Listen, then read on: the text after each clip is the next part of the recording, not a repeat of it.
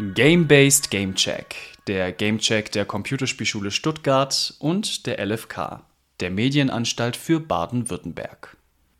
Ja, das ist ja jetzt schon der vierte Gamecheck. In den vergangenen Spielen war es so, dass man immer etwas Geld ausgeben musste, um das Spiel spielen zu können, was natürlich ziemlich schwer sein kann, wenn man im Bildungskontext einfach kein Budget hat und das mit Schülerinnen und Schülern machen will. Deswegen schauen wir uns jetzt ein Spiel an, das kostenlos ist und wo es auch absolut nicht schwer ist, da ranzukommen.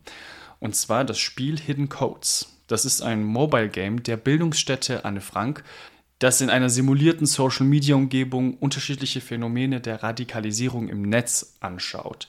Das ist ja ein Thema, das gerade während der Corona-Pandemie sehr präsent war und jetzt gerade auch im Gaming-Bereich immer relevanter wird.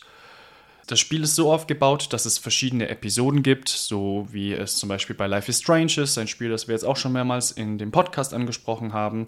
Und die jeweiligen Episoden haben mehrere Kapitel. Und da kann der Spieler sich Profile, Stories und Kommentare angucken von anderen Nutzern und spezifische Elemente von Radikalisierung recherchieren.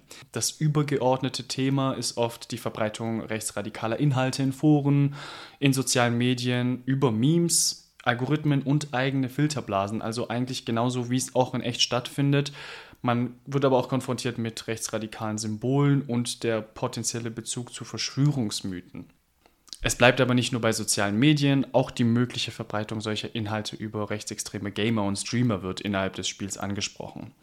Da das Spiel 2021 rausgekommen ist, also während die Corona-Pandemie noch ein sehr relevantes Thema war, werden auch Corona und Lockdowns und das Thema Videobombing, was ja damals auch sehr viel stattgefunden hat, aufgegriffen.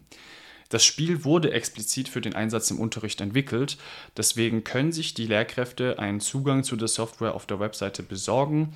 Dazu gibt es auch umfangreiche Begleitmaterialien, die man sich herunterladen kann und wenn man Lust hat, kann man sich sogar Fortbildungen zu dem Thema Radikalisierung, Rassismus und Antisemitismus buchen.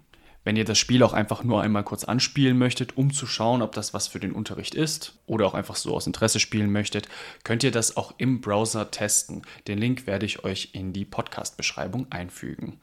Also, wenn ihr Lust habt, euch in einer virtuellen Social-Media-Umgebung diese Themen etwas genauer anzuschauen, dann ist Hidden Codes das richtige Spiel für euch.